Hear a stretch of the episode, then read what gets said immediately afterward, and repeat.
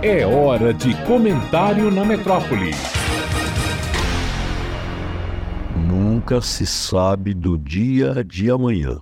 Dona Edith advertia o incauto, o afoito, o imprevisível, aconselhando a agir com a cautela necessária de quem deve preservar o futuro, porque este sempre foge ao domínio do sujeito. O conselho vale, sobretudo, para quem exerce um mandato eletivo republicano, que é, por natureza, uma investidura temporária e de prazo certo. O deslumbramento, por exemplo, é incompatível com a fugacidade da representatividade popular, na qual consiste o exercício do mandato. Os últimos episódios, envolvendo alguns mandatários incumbidos do desempenho de funções de chefia do poder executivo, têm despertado o modo de soberbia como atuam, à semelhança dos monarcas que têm investidura hereditária e caracteres de quem se desvincula de um mandante, porque alguns supõem-se titulares até de direito divino.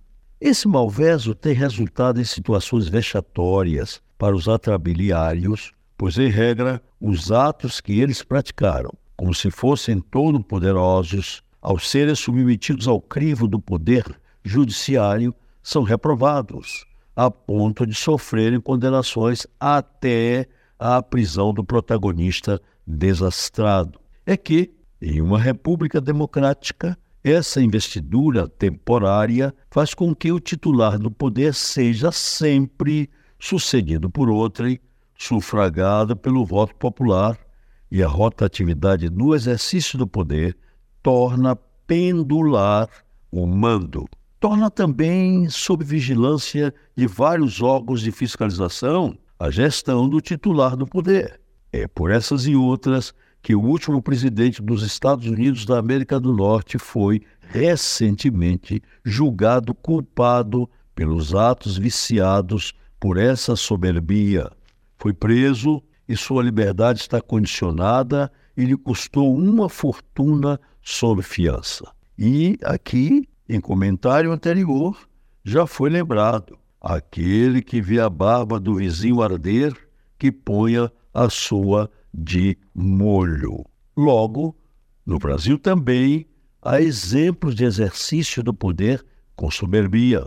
Lá, entre os norte-americanos e aqui, entre os brasileiros, todas as pessoas estão submetidas ao império da lei que iguala a todos e modula a soberbia. É necessário respeitar a lei, princípio republicano democrático, pois, agindo-se contrário, nunca se sabe do dia de amanhã. Hum, só Deus. Edivaldo Brito, para a Rádio Metrópole.